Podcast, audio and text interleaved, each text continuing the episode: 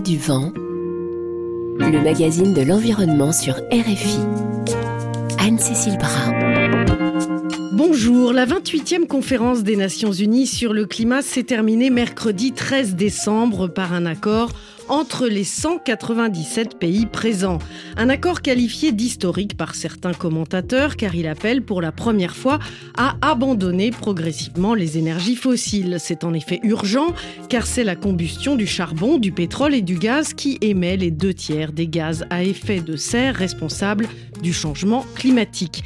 Cette conférence a duré deux semaines. Elle a été hors norme par son nombre de participants, plus de 80 000. Elle a aussi été très controversée, non seulement parce qu'elle a eu lieu aux Émirats arabes unis, septième pays producteur de pétrole, mais aussi parce que le président de la COP, Sultan Al-Jaber, dirige la compagnie nationale de pétrole.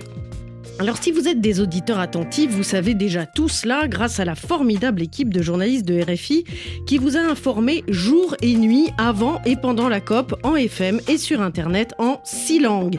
Et je suis très fière de vous annoncer que comme l'an dernier, RFI se distingue avec 11,5% de son volume médiatique consacré à des sujets environnementaux pendant la COP. C'est dix fois plus par exemple que la moyenne des médias français.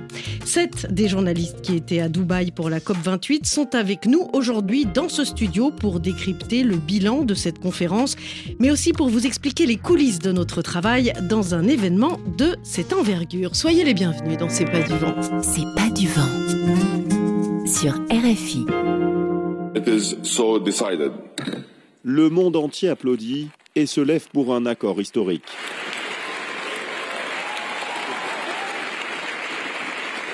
Après plusieurs nuits intenses de négociations, la COP28 se conclut par un consensus. Le président émirati de la conférence, Sultan Al-Jaber, s'en félicite. Du fond de mon cœur, merci. Nous avons fait un long voyage ensemble. Au cours des dernières semaines, nous avons travaillé très dur pour sécuriser un meilleur futur pour nos peuples et pour notre planète.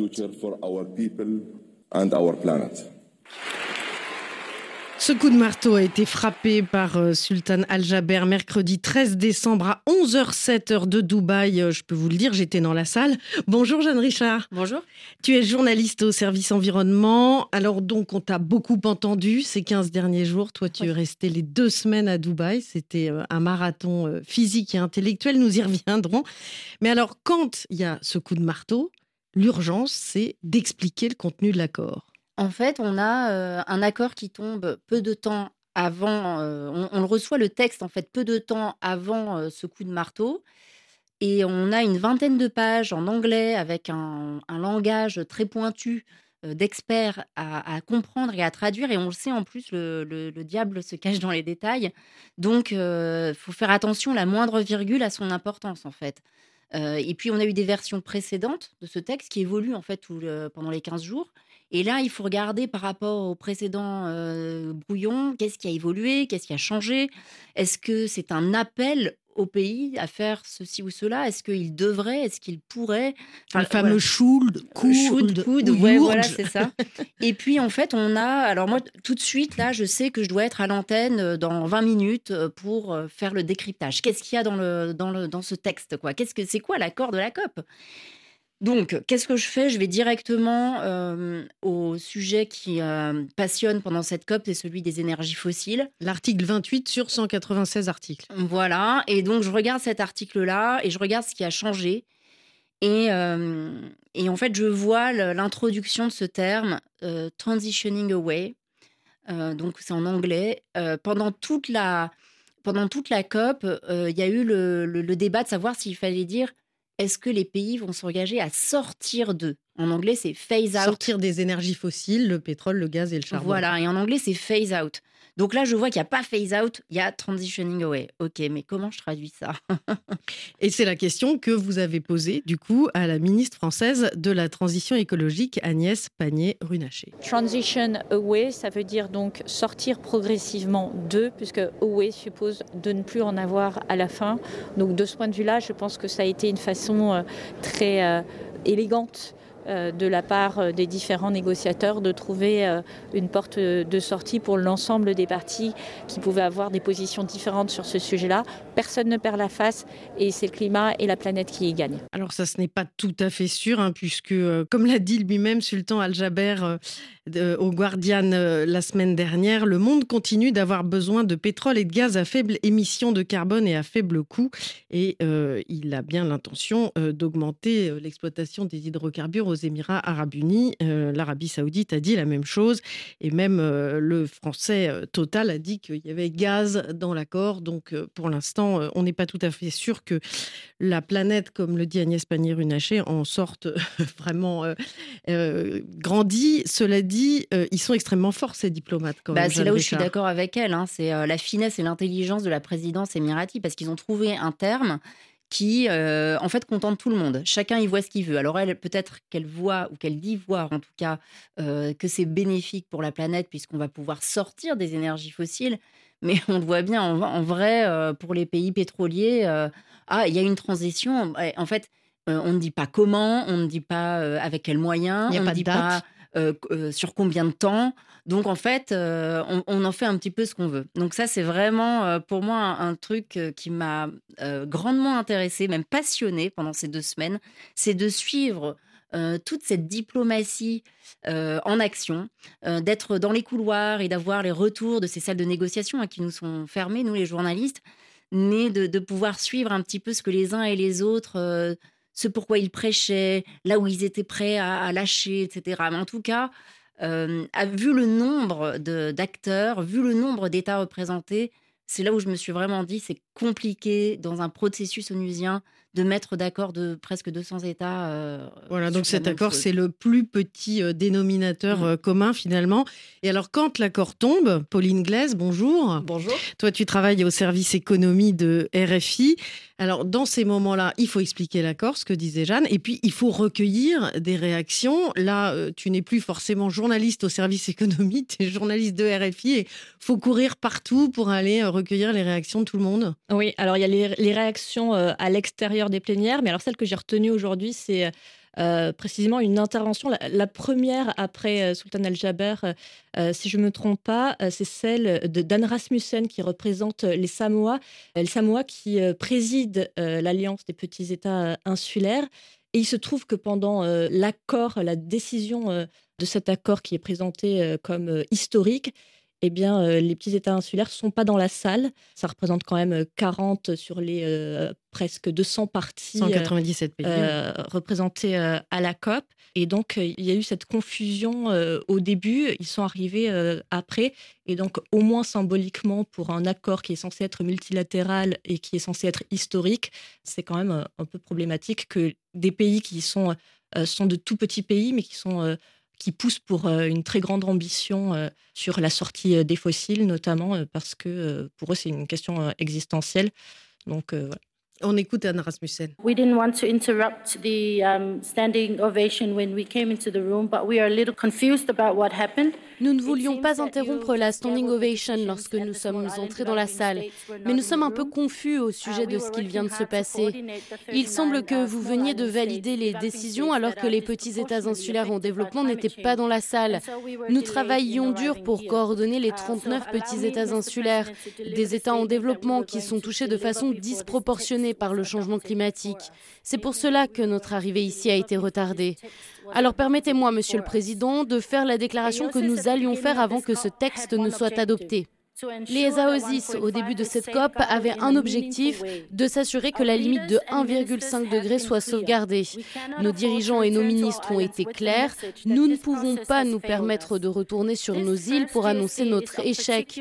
Ce premier bilan mondial est d'une importance particulière.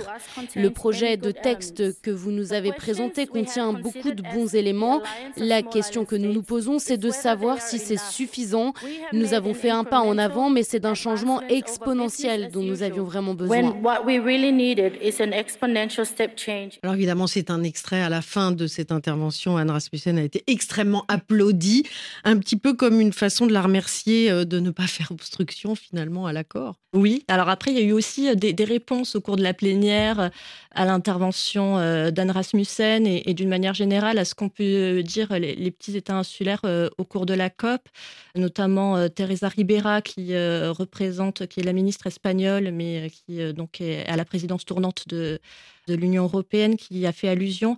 Il y a aussi euh, la, ministre euh, allemande qui, euh, qui a fait écho à, ce qu'avait dit précisément une des, des représentantes des, des petits États insulaires quelques jours auparavant, après l'avant-dernier draft, donc l'avant-dernier brouillon, où elle disait Mais qu'est-ce que je vais dire en rentrant chez moi si on a passé euh, deux semaines, on a fait beaucoup d'efforts et qu'on revient qu'avec ça parce que le, projet euh, d'accord avant était euh, bien moins ambitieux que celui qui a été finalement adopté.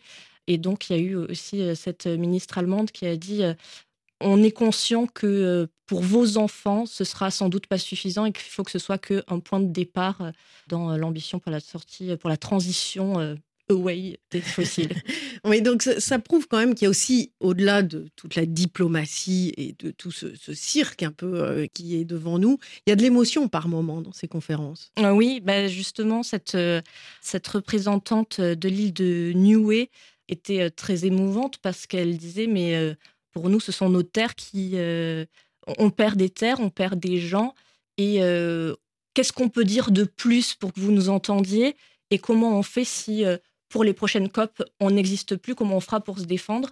Et donc, c'est vrai que c'est aussi euh, les moments où, euh, euh, on comprend que derrière, parce que c'est vrai que par moment, on est vraiment à, parler du vocabulaire, est-ce que ce sera phasing out, phasing down, et que derrière ces discussions sur sur des termes de vocabulaire, bah, il y a des vies derrière. C'est vraiment des enjeux existentiels pour, euh, pour certains États. Et là, dans les COP, on y est confronté en effet euh, directement. Alors, il y a des pays qui pèsent lourd hein, dans les COP. C'est le cas du Brésil. Euh, bonjour, Lucia Musel. Bonjour. Alors, toi, tu travailles à la rédaction brésilienne de RFI. L'ambiance a changé dans la délégation brésilienne avec l'arrivée du président Lula. Ah bah tout à fait, on revient de très loin. les quatre dernières années, c'était sous Jair Bolsonaro, qui était ouvertement climato-sceptique, euh, pro euh, tous les crimes qui sont commis euh, dans l'Amazonie. Donc, il laissait faire pour la déforestation. il n'avait rien à, empêcher. Enfin, c'était vraiment une politique environnementale catastrophique. Et là, j'ai envie de dire que pendant toute cette année avec Lula, le retour d'une politique ambitieuse pour le climat, même les ONG brésiliennes, elles, étaient euh, enfin, émerveillées parce qu'on est, voilà, on, a connu l'enfer dans ce sens-là. Et du coup, euh, même s'il y a des, des couacs, et là, on revient au sujet de la COP, euh, le pétrole, qu'est-ce qu'on en fait? Parce qu'aujourd'hui, le Brésil, c'est le sixième plus grand producteur de pétrole et il envisage, il envisage, c'est-à-dire il dit ça clairement, d'être le quatrième les prochaines décennies. Donc même s'il y a ça, les ONG, euh, elles étaient assez calmes, on va dire, par rapport à certains propos qui ont été quand même euh, très compliqués qu'on a entendus pendant la COP, comme par exemple le président de l'agence euh, nationale de pétrole dire ah le Brésil sera sans doute un des derniers pays à finir avec l'exploration de pétrole. Soyez certains, en 2050 on fera encore ça. Donc pendant la COP, c'est hyper dur. Je vous rappelle aussi qu'on a appris pendant la COP que le Brésil a été invité à faire partie de l'OPEP+, l'organisation élargie, exactement. Et ça, c'est très mal, euh, c'était très mal vu. Et là, on a vu les ONG internationales euh, monter de la pression sur le Brésil. Et c'est là quand même que les Brésiliens ont quand même euh, dit, bah, écoutez, il faut, faut, se positionner là-dessus. Voilà, et c'est là où Marina euh, Silva, la ministre de l'Environnement du Brésil, a pris la parole. Concernant la question de l'opportunité et de la convenance d'explorer du pétrole, non seulement par le Brésil, mais aussi par tous les pays producteurs et les pays consommateurs, c'est le débat qui s'entame maintenant. Les acteurs publics comme privés devront traduire l'engagement que nous venons de prendre ici dans leurs actions et dans leurs projets futurs. Au Brésil, c'est un débat qui devra avoir lieu au sein du Conseil. National de politique énergétique. Je suis persuadée qu'il prendra en compte ce que nous venons d'approuver ici pour nous mettre sur une trajectoire de sortie de notre dépendance aux énergies fossiles. Et quand je dis notre, je pense à toutes les économies du monde. Cette action doit être réfléchie à la fois par les pays producteurs et à la fois par les consommateurs. Et Lucia, tu vas donc suivre euh, le débat dans les prochains mois au Conseil national de politique énergétique, du coup. Ah, c'est évident, c'est évident. Et surtout parce qu'il y a un grand débat. Marina, c'est quelqu'un, euh, elle est une figure de ces débats climatiques des COP. Euh, tout le monde la connaît, elle circule extrêmement à l'aise, elle est hyper connue, les gens viennent prendre des photos avec elle. Et elle, c'est la voix de la forêt, on peut dire directement. Elle est née là-bas. Elle est, c'est une personne qui est véritablement très engagée dans, dans ces discussions-là. Mais en même temps, nous avons de l'autre côté euh, le Brésil qui reste bolsonariste aussi. C'est la moitié du pays. Donc, il y a une pression très forte en interne pour que euh, faut, faut, explorer ce pétrole. Il faut pas forcément euh, se laisser faire par les autres pays. Et là, on rentre dans le débat de, qui oppose les pays développés aux pays en développement aussi. Et dans deux ans, euh, la COP 30 aura lieu justement euh, au Brésil. Alors l'Afrique, l'Afrique est un groupe important, 54 pays qui parlent d'une seule voix dans les COP. Bonjour Sidi Yansané. Bonjour Anne-Cécile. Alors toi, tu travailles au service Afrique de RFI. La sortie des énergies fossiles, c'est un sujet euh, complexe hein, pour les pays africains. Mm, oui, oui, très complexe. Mais euh, ce que j'ai trouvé intéressant dans cette COP, c'est que on a des pays africains qui euh, ont quand même été intransigeants sur le fait de ne pas de, voir une spécificité africaine, mais aussi concernant les pays pauvres. Hein. C'est pas que l'Afrique, mais il parlait pour l'Afrique, mais aussi pour les pays pauvres. À savoir, on est tellement en retard sur le développement et surtout ces ressources pétrole, gaz sont nos principales ressources qui nous permettent d'appuyer le développement, de soutenir le développement, qu'on ne peut pas s'en passer. Donc il faut une espèce de spécificité, de, cas particuliers pour l'Afrique et d'autres pays pauvres pour nous autoriser à continuer à exploiter nos ressources de manière responsable évidemment. Hein. Voilà, pas non plus de manière considérée comme depuis deux siècles, mais en disant euh, on peut aussi fournir la demande mondiale en gaz fossile que les autres, les, les pays riches producteurs baissent leur production et euh, que nous, du coup, on l'augmente de manière responsable et qu'on puisse soutenir le développement. Mais en même temps, ils disent clairement qu'ils veulent sortir finalement de ces fossiles, mais qu'il faut leur laisser une forme de temps. Finalement, la transition chez eux, c'est d'abord euh, utiliser les fossiles pour soutenir le développement et surtout un apport technologique et surtout des financements considérables pour soutenir ces pays qui sont déjà très pauvres pour la transition énergétique, notamment sur euh, les énergies propres. Hein. Bon, il y a le cas du Kenya qui est intéressant parce que 90% de son mix énergétique, c'est du renouvelable, mais la plupart des pays sont encore sur du fossile pour des raisons évidemment euh, de pauvreté, de, de, pauvreté sur le plan technologique aussi, donc pas encore en mesure de pouvoir faire la transition, et donc appelle euh, à prendre en considération cette, cette spécificité. Et ce que je trouvais vachement intéressant surtout dans cette COP, c'est que les militants de la société civile vers qu'on avait les Africains et Africains qu'on a pu voir sur le terrain disaient justement la même chose que leurs dirigeants, ce qui est assez rare sur le continent pour le noter, ils disaient exactement pareil. On n'a pas le choix, on doit utiliser le pétrole, le gaz et si les pays riches, qui sont les premiers responsables depuis deux siècles, depuis la révolution industrielle, du réchauffement climatique, ne nous aident pas, on n'aura pas d'autre choix que de continuer sur cette lancée-là. Mais c'est d'ailleurs euh, ce qu'expliquait euh, Amadouba, le directeur exécutif de l'ONG euh, Action Mine Guinée, à ton micro. Aujourd'hui, nous voulons sortir du fossile.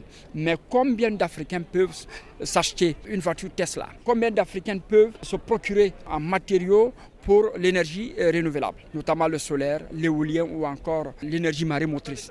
Nous n'avons pas beaucoup. Donc nous voudrions que cette fois-ci, que cette transition ne se fasse pas sur le dos de l'Afrique, de l'Amérique latine, mais aussi euh, de, de l'Asie du Sud-Est, qui sont les pays qui fournissent au monde ces matières premières. Il faudrait cette fois-ci que les industries soient délocalisées chez nous qu'on ait par exemple une industrie de production euh, de batteries électriques au Congo, au Zimbabwe, et pourquoi pas une industrie de montage ou de fabrication de panneaux solaires en Guinée, parce que euh, les mines de bauxite donnent l'aluminium, et l'aluminium, c'est la matière de base de la fabrication de toutes ces énergies. Alors les pays africains euh, ont été, comme dans toutes les conférences sur le climat, soutenus par la Chine. Bonjour Laura Maximilien. Bonjour. Alors toi, tu travailles pour la rédaction chinoise de RFI. Est-ce que tu as pu constater à nouveau ce lien étroit entre la Chine et l'Afrique? Tout à fait, parce que j'ai réussi à suivre un peu la délégation chinoise, euh, le spécialiste qui s'occupe des euh, négociations techniques, parce que eux, ils suivent de près la coopération entre le Sud et Sud. Donc, ils ont dit qu'ils ont investi beaucoup en Afrique, dans le pays en développement, parce qu'ils ont des technologies, ils ont des savoir-faire. En Afrique, ils ont besoin d'énergie renouvelable. Donc, euh, ils ont travaillé beaucoup avec euh, l'Afrique. Aussi, ils ont dit qu'ils ont déjà euh, travaillé pas mal avec l'Union européenne, donc Espagne, pour, c'est-à-dire le chinois exporte leur technologie propre avec le réseau espagnol dans leur ancienne colonie pour essayer rentrer sur le marché. Donc, euh, pour l'instant, euh, ils ont travaillé à cette façon-là. Et puis, ils ont fait les sommets dans leur pavillon chinois. Il s'appelle Coopération Sud-Sud. Tous les jours, ils ont des réunions.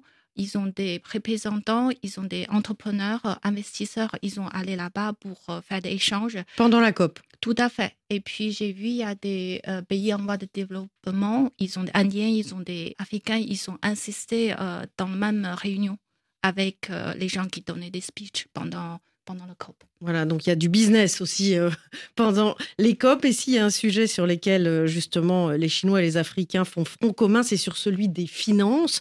Les pays en développement en général ont besoin de financement pour développer une économie peu émettrice de gaz à effet de serre, bénéficier euh, de transferts de technologies et s'adapter aux conséquences du changement climatique. Et c'est justement le discours porté par Wang Yi, l'un des négociateurs chinois. Où sont les 100 milliards de dollars annuels pour le climat promis par les pays développés? Aux nations dans le besoin. Les donations ne sont pas à la hauteur des promesses. De plus, il y a un manque de transparence, car les destinations de ces fonds ne sont pas très claires. Deuxième point, concernant le fonds pertes et dommages, nous attendons un cadre juridique plus clair, car dans le futur, il y aura davantage de capitaux à gérer. Mais la situation de la Chine est particulière, hein, car elle ne peut pas, l'aura bénéficier des financements au même titre que les pays les plus pauvres de la planète. Et ça, c'est vraiment une source de friction dans les COP. Complètement. Pour l'instant, je lui ai posé les questions. Euh, sa réponse, plutôt, il n'a pas envie de répondre directement. Il dit que de toute façon, les négociations s'avancent petit à petit et on va essayer de faire, euh, quand il aura un cadre d'investissement, on verra comment on va investir. Parce que s'il n'y a pas de cadre juridique pour euh, euh, gérer les fonds, ça sera compliqué.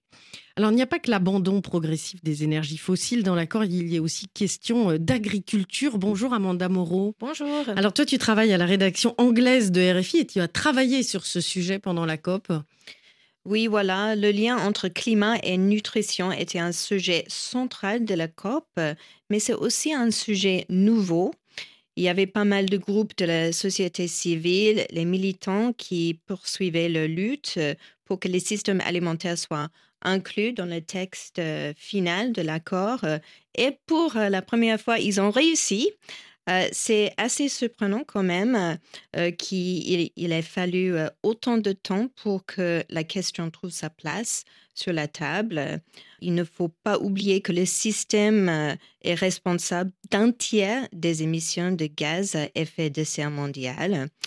Que voulons-nous dire euh, lorsque nous parlons de système alimentaire? Donc, il s'agit de la manière dont les aliments sont produits, comment ils sont transportés et comment ils sont consommés. Le GIEC affirme que les systèmes alimentaires sont un moteur tellement important du chauffement climatique qu'il serait impossible de rester en dessous de le 1,5 de réchauffement sans aborder ce sujet. C'est le cas même si euh, les fossiles étaient immédiatement abandonnés. Brent Loken, euh, c'est un scientifique principal de l'alimentation euh, pour WWF, World Wildlife Fund. Euh, il nous a dit que diversifier nos systèmes alimentaires est la première étape vers euh, leur transformation. On l'écoute. Nous avons 14 000 espèces de plantes comestibles et nutritives. 75% de la nourriture que nous consommons provient de seulement 12 espèces végétales et 5 espèces animales. Seules 30 plantes fournissent 95% de toutes les calories consommées dans le monde, dont 60% proviennent de seulement 3 cultures à base de riz, blé et maïs. Comme vous pouvez le constater, l'ensemble de notre système alimentaire n'est actuellement pas très diversifié. Cela met en danger la stabilité du système alimentaire et diminue notre capacité à fournir des aliments nutritifs aux populations du monde entier. La nutrition, le climat et une alimentation saine sont donc tous liés. Alors Amanda, du coup, qu'est-ce qu'il y a dans l'accord concernant euh, l'alimentation? C'est une bonne question, mais surtout, euh, c'est le fait qu'on a réussi d'avoir euh, le mot food dans le texte. C'est tout, c'est surtout ça. C'est surtout que le sujet soit sur la table pour l'année prochaine, pour l'année après ça. Et puis, euh, le défi, c'est vraiment de trouver les solutions pour euh, cette grande transformation. Oui, des solutions dont nous parlons souvent dans cette émission, par exemple l'agroécologie, l'agroforesterie, nous y reviendrons évidemment euh, prochainement. Alors, autre phénomène notable durant cette COP, la présence des jeunes qui était plus importante que d'habitude. C'était d'ailleurs le sujet de C'est pas du vent vendredi dernier. Et ça t'a aussi beaucoup intéressé, Christiana, bonjour. Bonjour. Alors toi, tu travailles à la rédaction portugaise de RFI qui s'adresse principalement aux pays africains lusophones oui, tout à fait. Angola, Mozambique, Cap-Vert, Guinée-Bissau et Saint Thomé et Principe. Donc cinq pays en Afrique. Et donc la, présence des jeunes, ça t'a interpellé à cette COP? Oui, parce qu'une fois de plus, dans la photo de famille de la COP, il n'y a que euh, des hommes et des hommes de plus de 60 ans. Donc, où sont les femmes? Et où sont les jeunes? Et c'est vrai que depuis, euh, bah, à la force de faire euh, des COP, cette année-là, j'ai trouvé pas mal de, de, jeunes mozambicains, notamment, qui étaient sur place, qui faisaient partie des ONG et qui défendaient euh, une implication plus importante dans les processus. Ils se disent qu'ils sont la moitié, plus que la moitié de la population du Mozambique. Donc, forcément, les effets du changement climatique, ils vont le sentir plus que le reste de la population. Donc, c'était un peu ça dans l'angle que j'ai traité, parce que c'était la première fois où j'ai vu beaucoup de, de jeunes Mozambicains dans une COP. Alors justement, on écoute euh, Nelio Zunguza de l'ONG mozambicaine Plateforme Jeunesse pour l'action climatique. Le défi réside dans l'implication accrue des jeunes dans les processus. Les jeunes et les enfants représentent plus de 50% de la population mozambicaine. Nous devons adopter cette cause comme la nôtre, participer, plaider et mettre en œuvre notre programme. En cas d'événements climatiques extrêmes dans notre pays, la majorité des personnes qui souffriront seront des jeunes et des enfants. Ce sont des individus en quête d'opportunités, d'éducation, d'abri, de réconfort et de services fondamentaux. Nous comprenons que les adultes ont leur propre agenda. Nous leur demandons de ne pas sacrifier le nôtre au détriment du leur, mais plutôt de nous inclure et nous indiquerons quelle est notre feuille de route. Ainsi, nous pourrons prendre une part active à la solution. Nous ne voulons pas être présents simplement pour la photo, nous voulons participer. Christiana, là c'était un jeune mozambicain, mais il y avait aussi beaucoup de, jeunes euh, d'autres pays que tu as pu rencontrer. C'est un endroit où on rencontre beaucoup de monde, l'école. Oui, tout à fait. Et je dois noter une, chose, c'est que euh, ils arrivent. Moi, j'ai rencontré euh, quelques jeunes qui étaient pour la première fois à la COP. Ils arrivent déterminés, avec une force de changement du monde. Et à la fin, ils étaient un peu déçus parce que ça prend son temps, c'est lent, et comme on le sait, mais en même temps, ça donne, ça avance même si lentement. Ouais, oui, mais 197 pays, c'est difficile euh, à rassembler, à mettre d'accord, comme le disait Jeanne Richard tout à l'heure. Euh, malgré tout, euh, c'est le plus petit dénominateur commun qui l'emporte. Restez avec nous sur RFI. Après une respiration musicale qui va nous faire du bien, nous continuons à décrypter la COP28 avec tous les journalistes de RFI qui y étaient pour vous. Mais d'abord, Jamie Rockway dans C'est pas du vent, évidemment.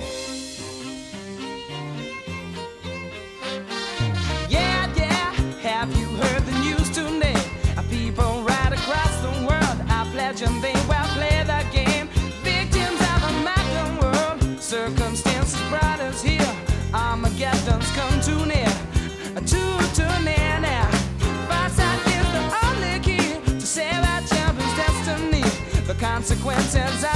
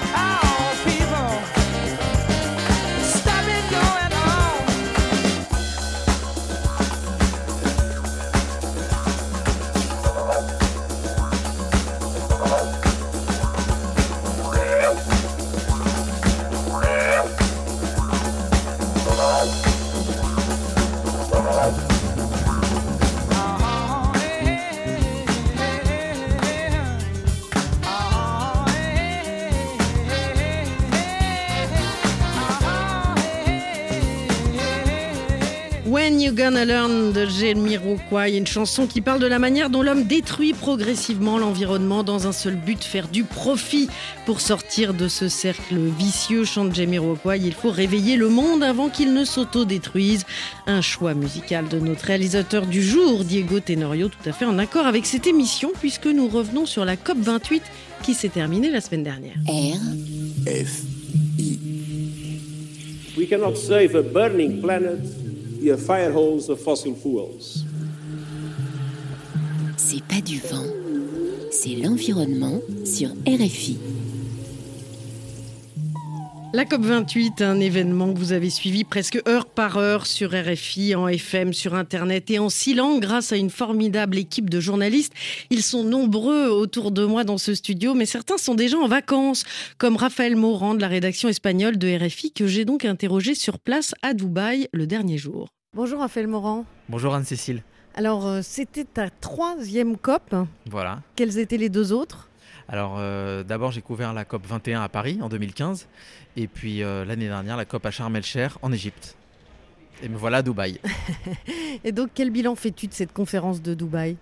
Alors d'abord euh, elle a eu lieu dans un pays qui est quand même très particulier, les Émirats arabes unis, qui est un pays de démesure. Moi, j'avais jamais vu ça, une telle démesure architecturale, une démesure aussi euh, environnementale, puisqu'on est dans un désert, avec une énorme usine de désalinisation. Et ça, c'est d'abord quelque chose d'important. Un pays qui vit du pétrole aussi. C'est étonnant de faire une COP ici. On s'est même demandé si on allait venir, pour être honnête, avec les auditeurs. Finalement, on a choisi de venir parce que c'est un endroit où le monde entier se retrouve. Et ça, c'est ça qui m'impressionne à chaque fois que je couvre des COP. C'est-à-dire que vous voyez bah, des femmes, euh, des indiennes en sari, euh, des chefs, euh, des responsables de l'Amazonie péruvienne avec des coiffes de plumes impressionnantes, voilà, des diplomates européens en costume trois pièces, le monde entier est réuni et avoir accès à des ministres de tous les pays, à des dirigeants aussi, à des spécialistes, des scientifiques, des leaders euh, de la société civile, ça c'est unique et on peut pas rater ça, c'est pour ça qu'on était là. Qu'est-ce qui t'a marqué particulièrement dans cette COP de Dubaï? Alors moi j'ai suivi euh, plus particulièrement les pays latino-américains puisque je travaille pour la rédaction en espagnol de RFI. Donc on diffuse des émissions en espagnol, des journaux euh, sur à peu près les, mêmes formats que ce que vous, pouvez écouter en français euh, en Amérique latine. Donc évidemment comme nos éditeurs sont en Amérique latine, on suit en priorité les délégations de la Colombie, du Chili, du Mexique, des pays de la Caraïbe aussi. Et hum, je trouve que cette année il y a quand même un, pays qui a émergé sur son positionnement par rapport à la lutte contre le changement climatique, c'est la Colombie, avec euh, sa ministre Susana Muhammad, qui s'est démarquée par son ambition. Le pays a promis un engagement très fort, c'est celui de ne plus engager de, nouvelles concessions pétrolières à l'avenir. Et pour l'instant, il a tenu cet engagement, euh, sachant que c'est un pays en voie de développement, la Colombie, qui vit un conflit armé depuis plusieurs années. Donc c'est quand même euh, c'est courageux de prendre cet engagement-là. Et la ministre Susana Mohamed euh, a fait un vibrant appel, notamment euh, au début de la COP, un appel qui a été très applaudi pour maintenir vraiment l'objectif de réduction des émissions qui puisse nous permettre de, de limiter à 1,5 degré l'augmentation des températures. On peut peut-être l'écouter. On l'écoute. There is science Il existe des preuves scientifiques suffisantes pour affirmer que nos trajectoires actuelles ne permettent pas de stabiliser le climat à 1,5 degré d'augmentation. 1,5 degré, ce n'est pas un objectif, c'est une limite environnementale et nous vivons déjà des désastres. Nous voyons que les 20 premiers producteurs de combustibles fossiles projettent de doubler leur production. L'adaptation au changement climatique dans cette situation ne sera pas possible. La Colombie souhaite respectueusement inviter les partis à s'engager dans l'élimination progressive des combustibles fossiles. Raphaël Morand, pour toi, c'est la personne qui a émergé durant cette COP Latino-américaine, oui, c'est la personnalité latino-américaine. Elle a un parcours intéressant parce que euh, c'est une femme qui a travaillé pour l'industrie pétrolière, paradoxalement. Elle a travaillé dans toute la partie, euh, ce qu'on appelle euh, de décarbonation des grandes entreprises pétrolières. Et puis elle en est revenue. Elle s'est aperçue qu'elle allait être plus utile pour le climat, pour la lutte environnementale du côté politique. Et elle est devenue ministre de l'Environnement de la Colombie. Et d'un point de vue personnel, c'est un marathon intellectuel et physique, c'est COP. Comment est-ce que toi tu l'as vécu? Oui, oui, bah, on va pas, va pas se mentir, c'est épuisant. On commence les journées euh, vers 8-9 euh, heures du matin, et puis euh, on enchaîne les interviews, donc on a quand même des sujets qui sont précalés des rendez-vous toute la journée. Et comme je le disais, euh, il y a vraiment tous les interlocuteurs possibles sur le sujet environnemental. Donc on fait le plein. Parfois, on, emmagasine des interviews qu'on diffuse euh, un peu plus tard, après la COP. Et puis euh, voilà, on suit évidemment au jour le jour les négociations. Et on fait aussi des sujets de fond, des sujets plus froids, comme, comme on dit dans le métier, qui peuvent avoir trait, par exemple, à un aspect qui est en train de se négocier, par exemple les crédits carbone qu'en pensent les communautés d'Amazonie. Ou alors, ça peut être aussi les techniques de captation du carbone. Est-ce que ça marche? On va voir les entreprises, ce qu'elles ont à proposer. On va voir des pays riches, des pays pauvres. Nous, RFI, on essaye de donner la voix à ce qu'on appelle le Sud global, donc les pays en voie de développement, parce qu'ils ils sont peut-être un petit, peu moins représentés dans les, dans les médias. Et ça aussi, c'est intéressant. Et voilà, c'est énormément de travail, mais on est là pour ça. Et puis, évidemment, c'est un marathon, comme tu le disais, puisque plus le temps avance et puis plus les négociations deviennent un marathon à la fin avec des nuits blanches. Et ça, c'est quelque chose qu'il faut suivre jusqu'au bout, évidemment. Mais tu reviendras l'année prochaine. Ah, bien sûr. Perdra ça pour rien au monde. Merci, Raphaël. Merci pour l'invitation, Anne-Cécile. L'année prochaine, ce sera à Bakou, en Azerbaïdjan. Ça sera une autre forme de COP. Alors, Raphaël Morand parlait de Dubaï comme d'une ville de la démesure. Sidi Yansané, toi aussi, ça t'a choqué, surpris cette ville? Oui, parce que quand on voit ça à la télévision, c'est pas pareil que de le vivre. Moi, quand je suis arrivé sur place, notamment dans, dans le centre-ville, j'ai bon, pas vu grand-chose parce qu'on se travaillait surtout à la COP. Le site aussi était magnifique de la COP, mais c'est de voir. Pour moi, je dis à chaque fois à tous ceux que je rencontre, c'est que c'est une ville qui est faite pour les géants. Quoi. Il faut être au moins 10 ou 20 mètres de haut pour vraiment, de mon point de vue, apprécier cette ville. Sinon, moi, je sais pas pour vous, mais moi, je n'ai vu aucun piéton. Tout se fait en voiture. Euh, donc euh, c'était. Il y a un métro quand même. Mais oui, il y a un métro, ouais. Mais tout a été construit autour de la voiture. C'est le modèle américain à outrance. Exactement. Et c'est vrai qu'on a beaucoup critiqué le fait de tenir cette COP à Dubaï, mais quand on y pense un peu. Bon, Dubaï fait partie du monde, nous vend son pétrole, on l'utilise aussi, donc finalement elle peut se tenir n'importe où. Et c'est vrai que moi personnellement, c'est la première COP à laquelle je participe, voir Dubaï et aller à la COP, c'est l'exemple parfait de tout ce qu'il faut pas faire c'est que tout ce qu'ils ont, tout ce qu'ils ont, cette carte postale là, ce tableau de Dubaï est l'inverse de ce que préconise la COP, mais l'inverse absolu quoi. Donc, je trouvais ça intéressant de la faire sur place là-bas, en même temps être dans cette démesure, avoir les yeux comme ça, waouh, machin. Moi, je disais à tout le monde autour de moi, j'ai l'impression d'être dans les films de science-fiction que je voyais quand j'étais gamin, et pourtant c'est absolument ce qu'il faut pas faire. Donc, moi, je trouvais ça intéressant cette démesure, en même temps, ce par les responsables euh, durant la COP. Donc euh, Dubaï finalement était peut-être peut-être un choix euh, assez indiqué pour cette COP pour dire finalement il faut vraiment qu'on sorte de ça quoi. Alors la COP 28 c'est aussi l'occasion de rencontres mémorables. C'est ce que Géraud Bosman Delzon de la rédaction internet de RFI que vous avez pu lire sur le site rfi.fr pendant toute cette COP a retenu. Il ne pouvait pas être avec nous aujourd'hui mais il m'a accordé cette interview le dernier jour de la COP, vous allez l'entendre, il y a même les aspirateurs derrière nous. Bonjour Jérôme Bosman-Delzons. Bonjour Anne-Cécile Bras. Tu as passé deux semaines, deux semaines entières euh, à la COP 28. C'est long, deux semaines, non? C'est assez long et en même temps, ça passe très vite. Les journées sont très intenses, on a pas mal de travail. Moi, pendant 15 jours, en fait, j'ai essayé de tenir un rythme euh, d'un quotidien, d'une euh, sorte de newsletter qui, paraissait tous les soirs euh, sur le site internet de RFI, hein, qui consistait en gros à revenir sur l'essentiel de la journée, l'actualité chaude, ce qu'il fallait retenir. Parce qu'il y a beaucoup de choses qui se passent dans des COP, il y a beaucoup d'annonces, beaucoup de promesses, beaucoup de déclarations politiques. Et donc voilà, mon travail consistait d'abord à résumer cette, cette, journée politique. Dans un second temps, je, je, je m'efforçais aussi d'illustrer, tout simplement avec des photos, des vidéos cette COP, parce que les COP, c'est avant tout des, des visages, euh, des gens, etc. Euh, c'est parfois un peu abstrait dans la tête des gens. Au-delà de, l'actualité, il y avait cette rubrique euh, L'image du jour qui permettait d'incarner un peu les, les voix qu'on entend à la radio, etc., des, des, voix politiques, mais aussi des voix de la société civile, les montrer tout simplement sur notre site à travers des photos, des vidéos, donc à travers l'image du jour. Et la troisième rubrique était un peu plus décalée, un peu plus froide, essayer de viser à, prendre un, peu de recul par rapport à cette actualité un peu dense, un peu, un, peu compliquée. Essayer de rappeler aussi que le changement climatique, c'est un phénomène à occurrence lente, comme on dit dans le, jargon, c'est-à-dire quelque chose qui ne va pas s'arrêter euh, demain parce qu'on a signé un accord, mais qui va continuer encore pendant des années. Et donc voilà, raconter par exemple que bien au Bhoutan, on craint euh, des ruptures de lacs à cause du réchauffement climatique. Qui fait fondre les glaciers Exactement, qui fait fondre les glaciers, donc qui remplissent les lacs à un point tel qu'ils sont menacés de rupture et déverser leur, leur flot dans les vallées euh, peuplées.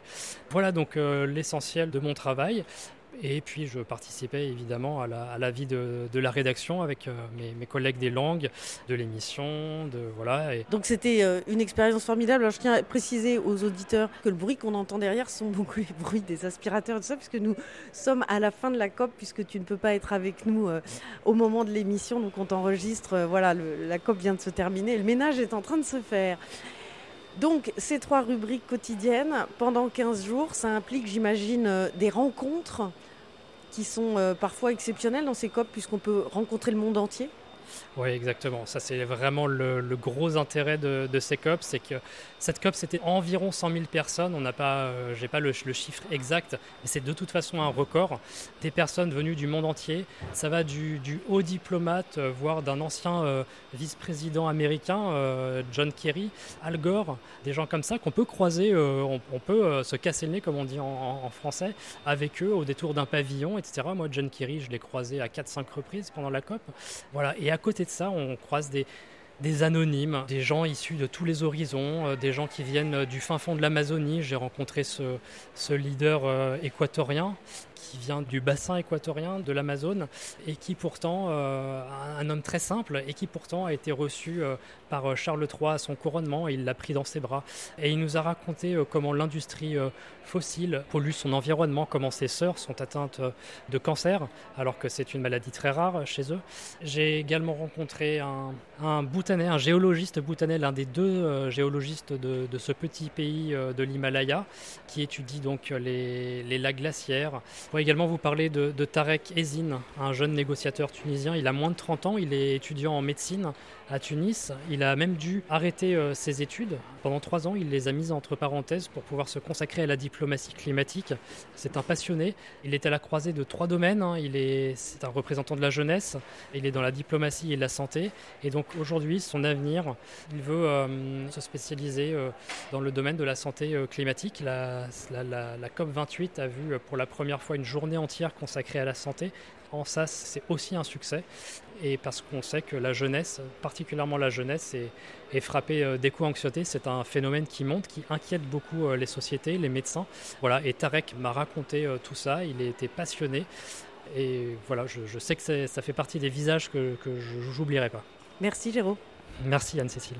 Lucia Musel de la rédaction brésilienne de RFI, toi aussi, tu as fait beaucoup de rencontres durant cette COP. Il y a des visages qui t'ont marqué. C'est clair, c'est clair. Et quand je pense euh, à ces jeunes, euh, ces indigènes, ces gens qui sont là sur le terrain et qui, sont, et qui restent très, très engagés malgré toutes les circonstances, ça nous donne, c'est clair, une bouffée d'air. Mais des rencontres qui m'ont marqué aussi, c'était euh, tout l'opposé, parce que pendant la COP, nous avons des tonnes de lobbyistes de toutes sortes d'entreprises euh, qui font en fait en vérité tout l'opposé que, que la Oui, COP plus de préconise. 2400 lobbyistes Exactement. pétroliers Et cette je suis allée assister quelques-unes de ces conférences et c'est c'est juste incroyable. Ils disent ah c'est avec des il n'y a pas de langue de bois pour dire genre euh, c'est tellement naïf de penser qu'on va sortir du pétrole avec des, des expressions euh, qu'on se demande alors. euh, pourquoi est-ce qu'il faut faire des milliers de personnes ici si de l'autre côté et pendant cette même conférence il y a des gens qui jouent dans l'autre sens quoi? Eh oui, c'est ainsi que va le monde. Jeanne Richard. Ouais, mais moi, c'est ça que je trouve génial à la COP, c'est qu'en fait, on a à la fois le pire et le meilleur. Et comme dit Géraud, c'est-à-dire qu'on croise euh, Patrick Pouyanné, donc le PDG de Total, mais euh, on va aussi croiser. Enfin, j'étais avec lui quand on a rencontré euh, ce représentant euh, des peuples autochtones des forêts amazoniennes en Équateur. Et, euh, et, et c'est ça, en fait, la COP, c'est euh, rassembler tout ce monde dans un petit endroit. Bon, c'est grand, hein, mais c'est un petit endroit. Donc oui, c'est un marathon. Moi, je, je me suis fait des ampoules euh, premier jour. Marathon physique et intellectuel, hein, quand même. Jeanne Richard, ouais. tu vas t'y rester 15 jours. euh, c'est quand même épuisant, mais passionnant. Bah oui, on travaille euh, 18 heures par jour, et, mais de rencontrer toutes ces personnes-là et de voir, en fait, d'un point de vue journalistique, d'observateur, tout ça. Euh, c'est passionnant. Et, vraiment, je vais emprunter une, euh, une formule d'un de mes collègues euh, de la radio suisse. Pour moi, la COP, euh, c'est comme euh, dans Star Wars, quand on arrive euh, au Parlement euh, interplanétaire et il y a des, euh, on, croise tout le monde. Quoi. Il y a à la fois euh, des grands, des petits. On a euh, euh, les Amérindiens. Euh, on a les peuples autochtones d'Amérique du Sud en tenue. traditionnelle avec des plumes. euh, On a à la fois euh, les Saoudiens euh, qui portent le kéfier. euh, Enfin, tout le monde vient avec qui il est, avec son bagage, avec son pays, avec ses intérêts économiques, avec sa vision du monde du futur. Et, et c'est ça qui est passionnant, c'est de pouvoir rencontrer tout ce monde-là. Donc oui, c'est hyper fatigant, je ne dirais pas le contraire, hein, je- j'en suis toujours parmise, il me faut plusieurs jours pour se remettre d'une COP. Mais, mais par contre, euh, moi j'adore, euh, parce que c'est voilà, c'est cette euh, rencontre avec des gens qu'on ne croiserait jamais sinon. Laura Maximilien Je trouve que c'est intéressant, ça nous permet, euh, dans certains sens, de sortir notre confort.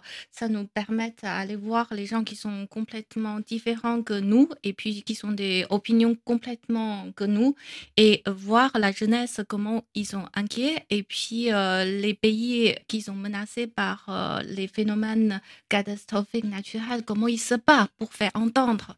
Ça, je trouve que c'est très touchant. C'est poignant, oui, quand on voit en effet, par exemple, les personnes euh, venant des petites îles qui parlent de vie ou de mort. C'est vrai que c'est assez prenant. Sidi, toi, tu as été euh, assez marqué aussi par euh, la présence de toutes les petites mains, j'ai envie de dire, qui ont Oh. rendu cette COP assez exceptionnelle. Moi, j'avoue que c'était ma 15e COP. J'ai rarement vu une COP aussi bien organisée. Ah ben moi, la première, mais extrêmement bien organisée, un site magnifique. Et oui, c'est vrai que été surpris de rencontrer essentiellement, durant mes 10 jours à Dubaï, des Indiens, des Pakistanais, des Ougandais. Bon, le monde, en gros, qui finalement ont, permis à cette COP d'exister, mais surtout ont permis à Dubaï, ces deux mesures, de d'exister. Moi, je les appelle, c'est les petites mains, mais ce sont surtout de grands bâtisseurs euh, auxquels j'aimerais rendre hommage. Jeanne Richard, le mot de la fin? Ben, en fait, euh, c'est ça. Dubaï, c'est une ville futuriste, euh, rutilante, euh, tout est impeccable partout. Mais en fait, c'est euh, c'est pas les Émiratis hein, qui ont bâti Dubaï, c'est ces petites mains-là qui, ont, qui ont fait cette ville et qui ont fait la COP au final derrière. Ouais, avec l'argent des Émiratis. Avec l'argent des Émiratis, ouais. Merci, merci en tout cas euh, à tous euh, bah, d'être venus dans cette émission. Merci aussi pour euh, cette expérience professionnelle partagée tous ensemble à Dubaï. C'était extrêmement riche. Merci à Diego Tenorio pour la réalisation. À vous aussi, chers auditeurs, pour votre fidélité. Continuez à partager nos podcasts sur vos plateformes préférées.